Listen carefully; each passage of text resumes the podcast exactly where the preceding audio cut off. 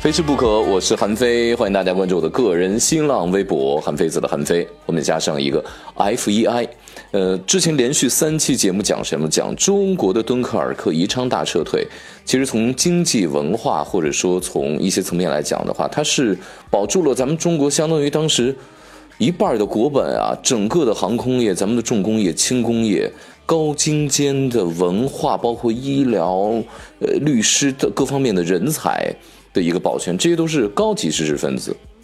那这些经济状况，包括呃这些人的文化水准，其实就是对于后来的我们吃的川菜，呃起到了非常非常大的影响。分不清你者他者，比如说你分不清说到底是从东部来的人把一些饮食的文化嵌入到现在我们吃到的这个川菜形态当中，还是说哦这个川菜形态。然后以反哺的方式又影响了这些人，后来他们又离开四川的时候，离开重庆的时候，然后他们又带到了别的地方，所以你会发现川菜的融合度、川菜的可亲近程度很高，比较平易近人，呃，大概是这么一个。好了，我就是这个事情讲到这里，因为咱们其实说到了火锅啊。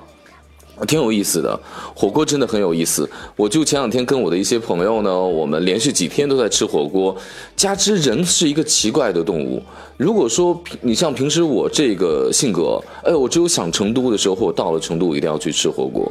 在北京，我真的不，我一年吃不了几次麻辣火锅。你像我那时候在成都，早上十点钟起床可以吃一顿火锅，然后中午呢要吃一个什么干锅，晚上呢还要再吃点串串，就是一天整个的。情况就是这么来过下去的。那在北京呢就很少吃，但是最近呢，因为要离开，然后一段时间不在国内，所以你就会说哦，我在走之前一定要把想吃的吃。哎，你就觉得火锅是一定要去，所以连续几天在吃火锅。那很多人在问我说。哪一家火锅会最好吃？我会列举几家哦，它就是放足了底料，然后呢，用时间去熬。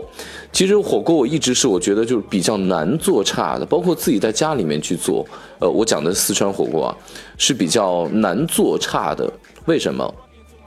因为这个火锅里面就是各种各样的香料，包括辣椒、动物性脂肪性牛油或者清油。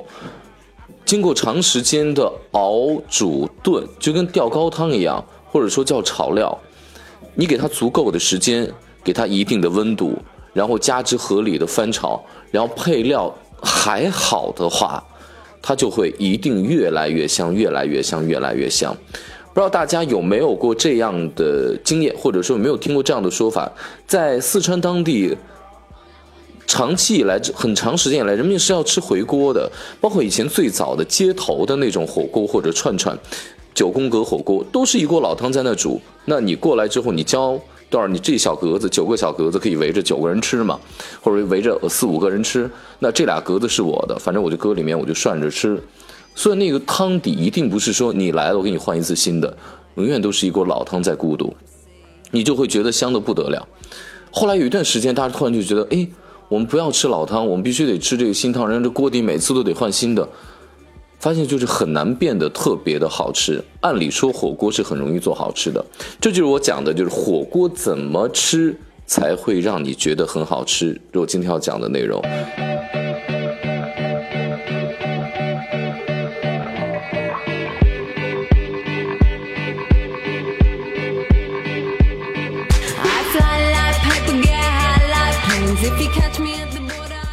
我有一个不太好的小经验分享给大家。你看，我一般吃火锅，我们几帮几个朋友，然后就开始通知了，说：“哎，我已经先到了，排上号了，坐了。”我说：“那你先点锅呗。”然后点上锅了之后，说：“哎，给我拍张照片，那个锅已经咕嘟起来了，我差不多该动身走了。”然后半个小时，甚至于稍微还更长一点点时间，差不多大家刚开始一会儿，然后我到现场。为什么这样呢？因为你。晚到半个小时吃吃火锅，跟你早到半个小时吃火锅味道绝对不一样。因为火锅它就是逐渐的、慢慢的去咕嘟咕嘟熬，它各种香料的这个芳香的味道全部就会释放出来。所以吃火锅我经常是最后一个到的，然后到了以后呢，让这个汤底一直咕嘟到最香。为什么我早到了？你比如说你早到之后你可以等一会儿再吃嘛。你早了之后呢，它咕嘟的那个会让你产生食欲，你整个忍不了。你就会迅速的吃，迅速把胃填饱，到最后这个汤料熬得更香的时候，你其实已已经吃饱了，就产生一个让你觉得哎，还蛮遗憾的事情。还有一个就是我们在吃火锅的时候，关于蘸料，我昨天还有前天在吃火锅的时候，你会发现在北京在吃四川火锅的时候，就两种蘸料比较多。一种蘸料呢，不说干底儿了，就是这个汤底儿啊，汤料小料，就是香油的和芝麻酱的。那芝麻酱呢，可能是北方，尤其是这个北京地区，包括内蒙啊、河套地区、河北，呃，周围吧，山东。为什么那么喜欢吃麻酱呢？就是拿麻酱当蘸料。呃，一方面就我觉得麻酱还是要吃它的话，韭菜花跟腐乳一配，还是跟传统的铜锅涮羊肉呃更配一些哈。呃，要吃四川火锅的话，相对来说感觉味道太浓了。它会折掉本身锅里的这个香料的味道，这是我一直我不我我在吃饭的时候我都不太建议朋友这么做。我觉得香油香油的是很容易配的。那为什么就是北京这么爱吃芝麻酱呢？呃，就特别简单，就是香油很贵，但是它会产生大量的副产品。你要是见过小的时候那个小磨香油的现场的话，你就发现大量的芝麻磨磨出来之后呢，上面薄薄的一层这个油沉淀沉淀，底下的就就是麻酱了。底下的就是麻酱了，就是它沉的越久，然后麻酱就越沉的越下面，上有上面的这个香油就给它逼出来了。所以呢，香油偏少，然后呢，你的这个呃麻酱就会偏多。麻酱相当于就是这个整个芝麻的一个副产品或者香油的副产品，它相对来说比较易得一些，同时有足够的热量，且搁在嘴里特别的香，因为它味儿浓嘛。所以这就是。尤其是在比较寡淡的，你煮个白水煮羊肉的时候，羊肉是没有什么，你汤底没有什么味道的时候，你裹着这个麻酱吃就很好。那为什么四川经过了，呃，我们就这么讲，就是经过，比如说它大概一百多年吧，或者说近几十年来四川火锅定型之后，大家为什么这么喜欢用？实际上它可以不用任何的蘸料就可以吃的。为什么四川的这个麻辣火锅还要配一个香油的这么一个蘸碟呢？有这么几个方面的原因，我跟呃行业内的这个美食圈的朋友们也聊过。第一个原因呢，就是呃，它可以不让你吃起来嘴那么烫，因为香油可以给这个咕嘟那牛油的那个去降温，这是第一点。那第二点呢，它会让你吃的这个辣的味道没有那么的柔和。大家发现没有？呃，我自己的一一点小经验啊，我在吃麻酱的时候比较容易上火。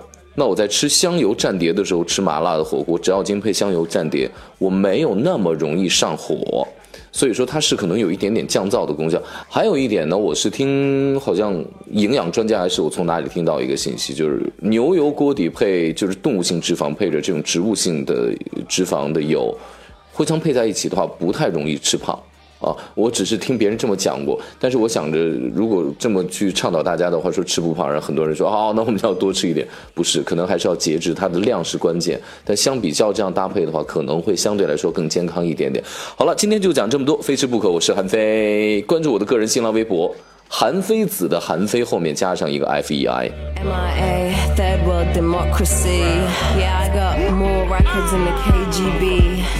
So, uh, no funny business.